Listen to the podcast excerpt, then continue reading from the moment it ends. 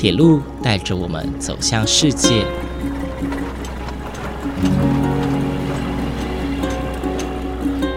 现在，欢迎和我一起来到鬼世界，由正声广播公司台中台制作，胡浩辰主持。欢迎收听，欢迎来到鬼世界。各位听众朋友，午安！谢谢大家在每个周六的中午十二点三十分准时收听，欢迎来到鬼世界，我是主持人胡浩辰。在这一集的一开始，要隆重的跟大家说，我们欢迎来到《鬼世界》这个节目正式的迈入第五十二集啦！这也意味着，欢迎来到《鬼世界》这个节目已经做满一年了。在这边，浩辰真的要非常非常感谢各位听众朋友的支持。从刚开始，浩辰的 Podcast 收听率都寥寥无几哦，做到现在有许多的固定听众，每周六呢也都是非常准时的收听呃这个节目，也有很多来自不同国家的听众，也给我很多支持，我的心中真的充满很多很多的感谢。当然，也要感谢这一年多以来哦，愿意接受浩辰访问的前辈和来宾。有他们的分享哦，才能让我们穿梭古今，认识不同年代的铁道文化，甚至是让我们听到非常非常多的感人故事哦。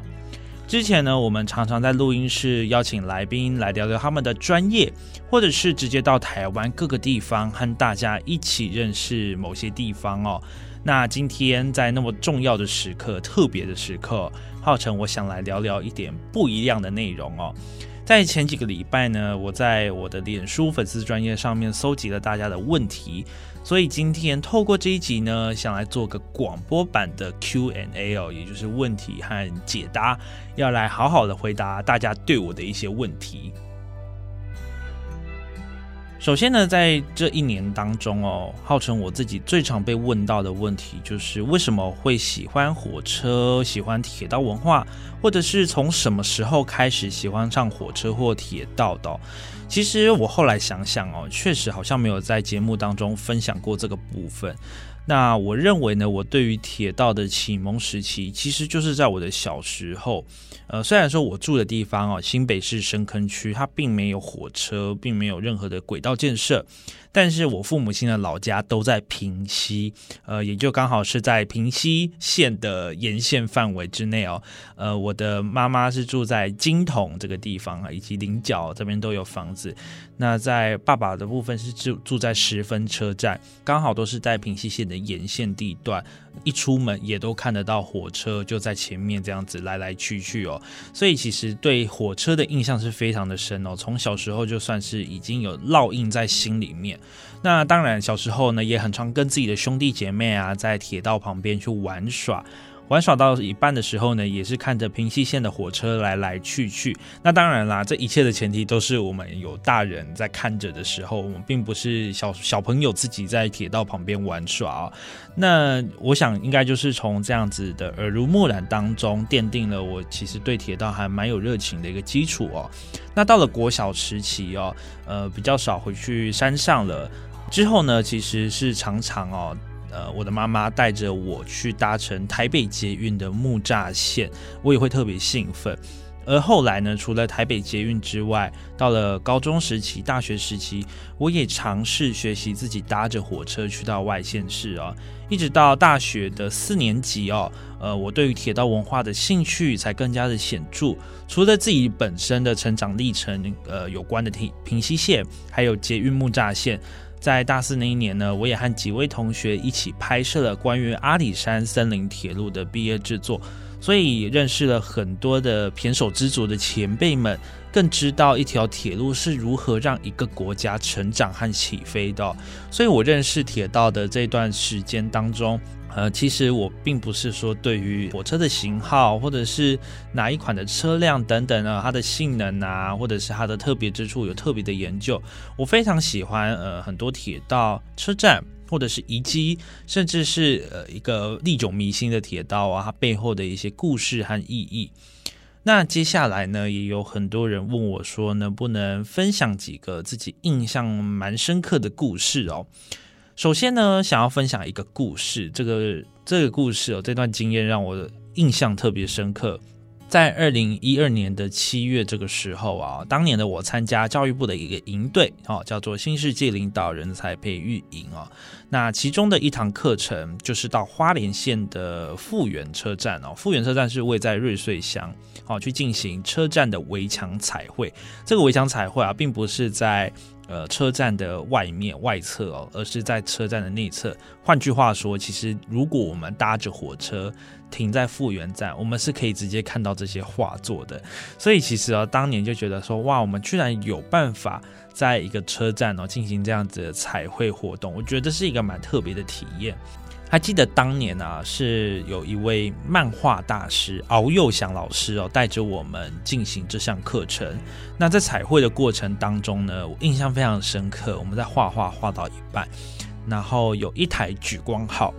就停在复原站。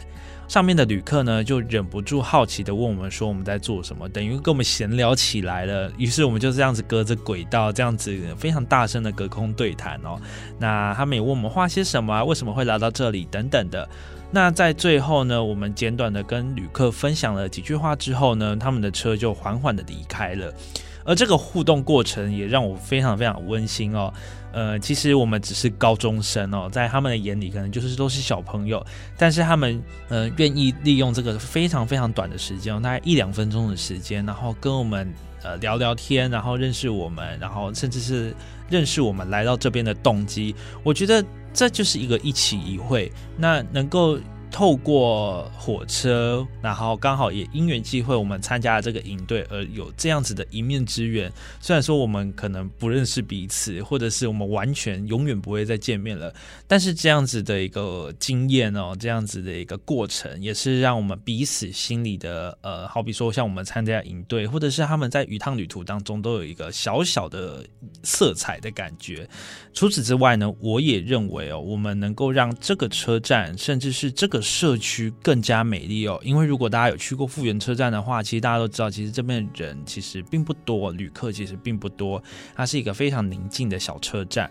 在二零一六年的时候呢，我也曾经哦自己搭着莒光号。来到了富源车站，那一个人拿着相机哦，在月台上面对着那些壁画拍呀拍。呃，其实经过一段时间哦，以及风吹日晒雨淋，这些壁画其实都有一点点的褪色，或者是都有一点点斑驳掉了，色彩都掉了。但是呢，隔着轨道啊，隔着画作，看到那些壁画。依旧还存在这个地方，其实也是为自己的人生故事写下一个蛮蛮特别的一段回忆哦。虽然说复原车站就像我刚刚说的，它其实在花东线上并不是什么有名的车站，而进出的旅客其实也都不多。但是这个地方对我而言呢，是一个充满回忆的地方哦。而我再次踏上复原车站的月台的时候，这里更是一个对我人生成长过程非常意义重大的地方。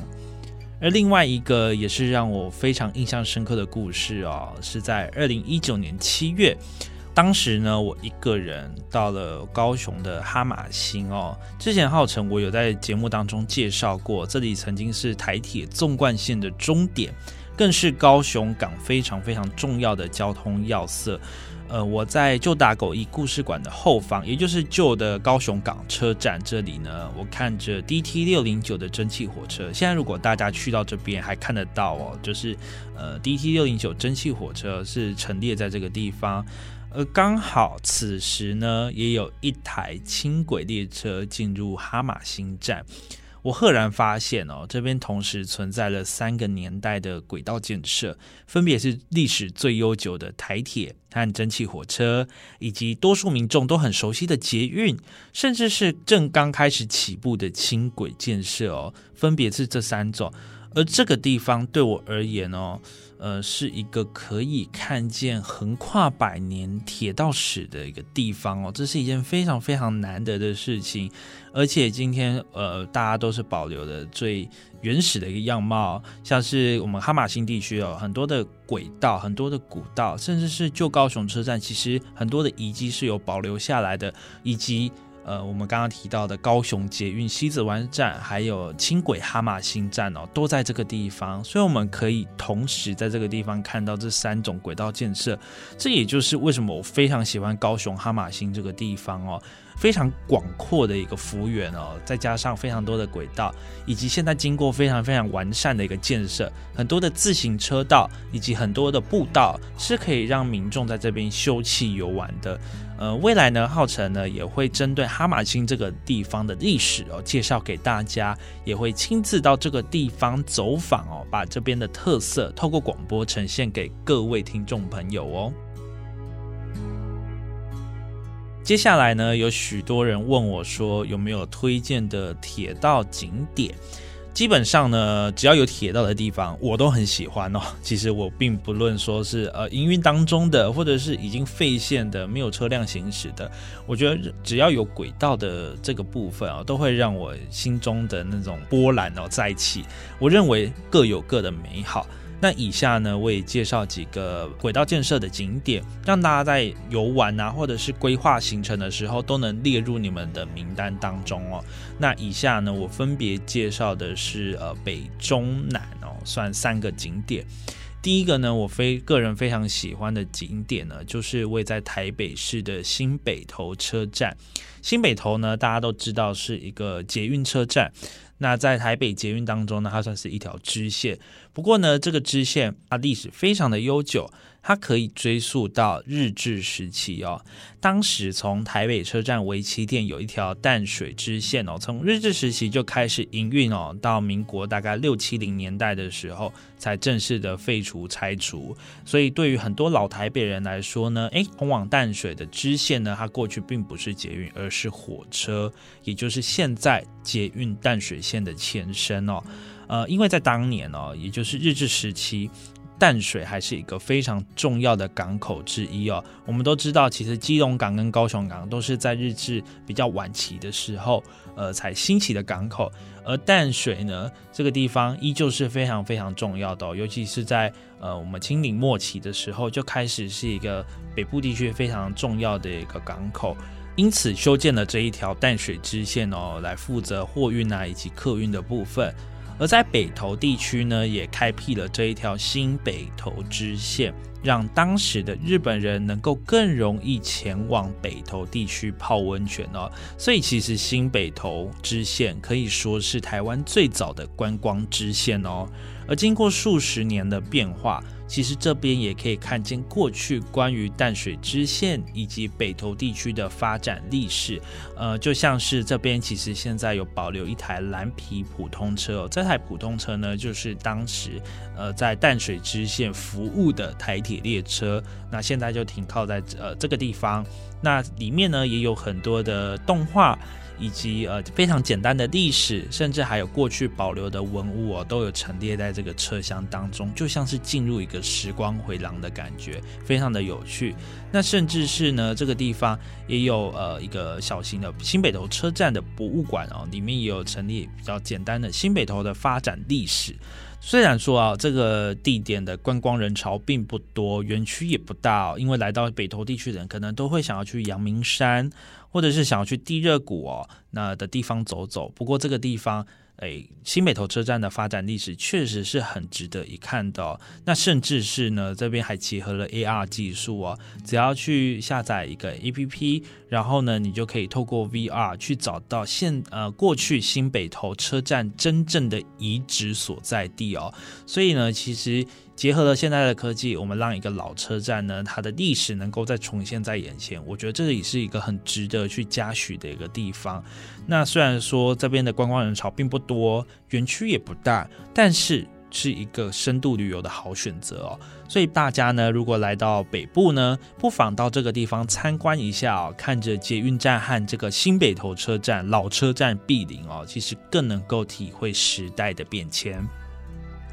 第二个呢，我非常喜欢的地方哦，在中部地区，其实大家应该都非常的有共鸣。这个地方叫做台中火车站。那台中火车站呢，我这边指的是旧车站哦。有收听过浩辰节目的大家，应该都知道，我们针对台中车站以及周围的铁道建设做过不少的介绍。就像是绿空铁道哦，有在去年十二月的时候正式的落成启用。那甚至呢，呃，在除了南段的地方，北段的地方呢，也是陆陆续续的完工开放了。但是台中旧车站真正停用的时间，其实是在不久之前哦，大概在五六年前。就连非台中人的我呢，也曾经在这个地方进出站过，也是我认识台中这个城市的第一道大门。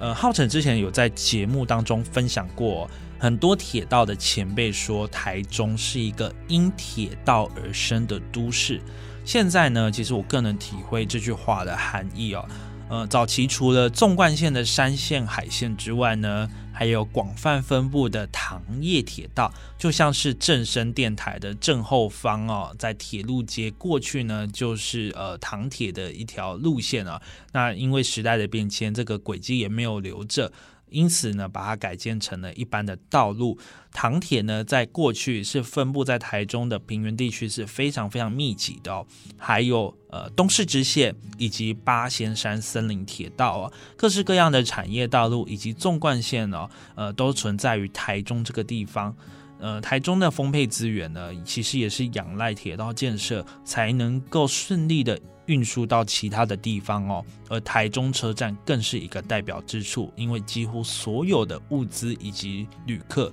都会经过台中车站。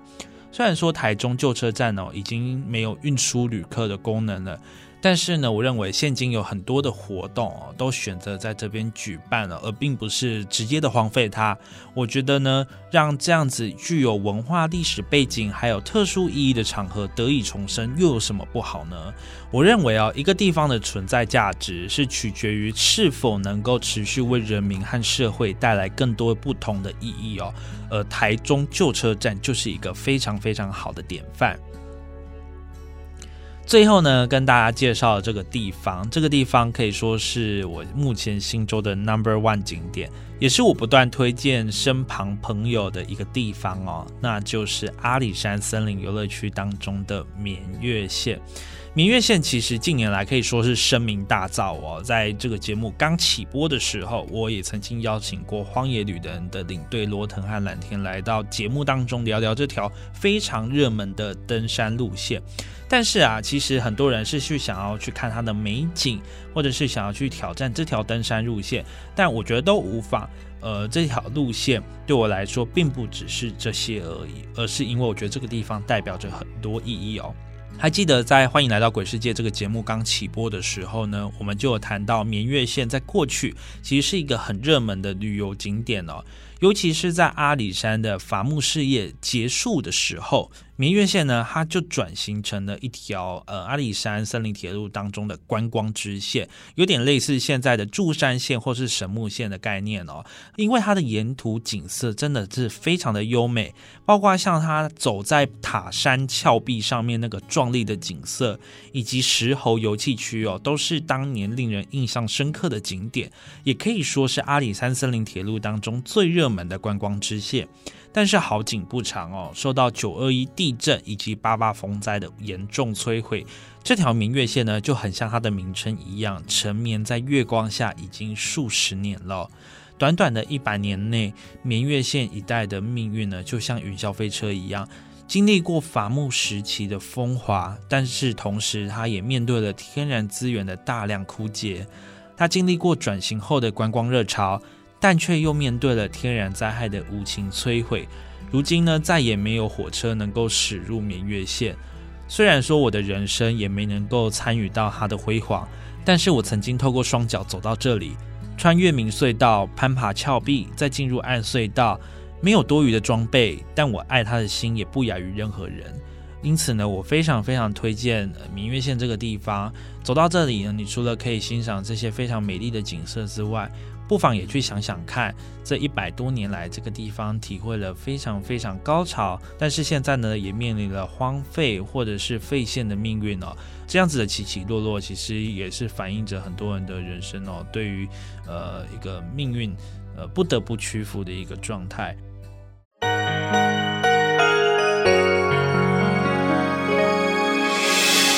伤心的时候有我陪伴你，欢笑的时候与你同行，关心你的点点滴滴。掌声广播电台。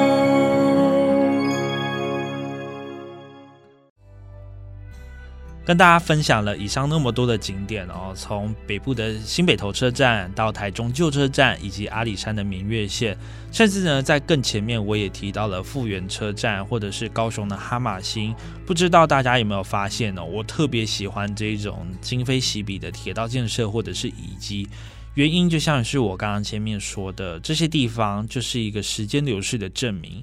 虽然有些地方哦可以说是名留青史哦，但是有些地方不可否认的也是渐渐的被遗忘。但他们都是过去非常重要的存在哦，不论在何时何地。这也就是为什么很多人想要积极保护铁道以及推广铁道文化的原因。因为除了他们的贡献之外，更是因为他们带有浓厚的温度和感情。节目的最后呢，想要来跟大家说说心里话哦，尤其是在这个比较特别的时候，在去年的十一月七号呢，欢迎来到鬼世界正式开播了。但是大家不知道的是，在这个节目开始制作之前呢，我经历了一小段自我怀疑的阶段哦，因为我知道要用广播呈现铁道文化并不容易哦，很多我们在认识铁道的情况下，都是透过视觉、透过照片、透过影片。但是呢，没有人透过声音来记录铁道，因此这算是一个蛮艰巨的创举哦。那呃，我也知道这个主题并不是一个大众能够轻易了解或者是认识的内容，但在此呢，要特别谢谢我们正声台中台的长官，给我很多的鼓励，创造出这个节目。在草创时期到现在，我有五十二集的作品了。这五十二集哦，不敢说是多么吸引人，或者是多么精彩，但都是我呕心沥血的制作。呃，也谢谢很多素昧平生的听众朋友喜欢我的节目哦。虽然说 Podcast 后台的数据哦一直没有什么特别的起色，但是其实看到了很多固定的听众，甚至有海来自海外的听众哦。你们的参与真的是大大的鼓舞我，那这边也深深的向你们致谢。最后呢，其实就是给自己一个自我期许啦，希望这个节目能够被越来越多人听见。也期待呢，能够让更多人去认识铁道文化。那么今天呢，我们的节目就到这边结束喽。感谢您的收听。最后呢，我们来听听看，号称我最近特别喜欢的歌哦，也算是可以为我今天的主题以及对于铁道文化呃的感受做一个结论。来自 Trash 的《终究还是因为爱》。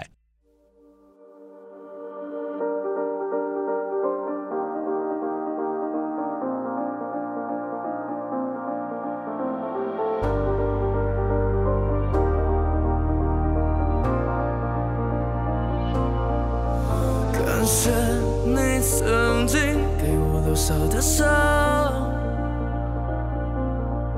让我有被从前那张恨的心脏感谢在背后支撑住的力量让每一次暴风雨来临时还能拥有信仰。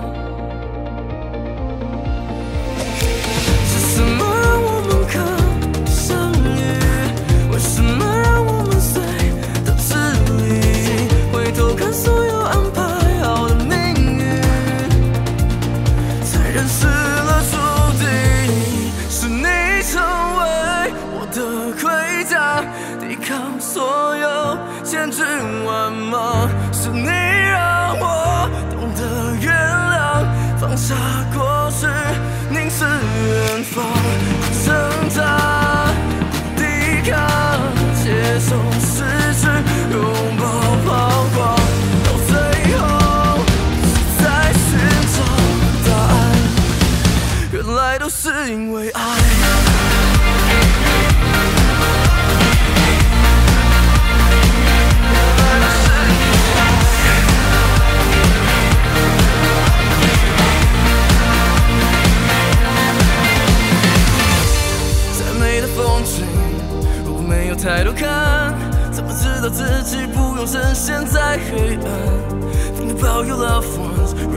always around，找到你内在里的答案就是解药。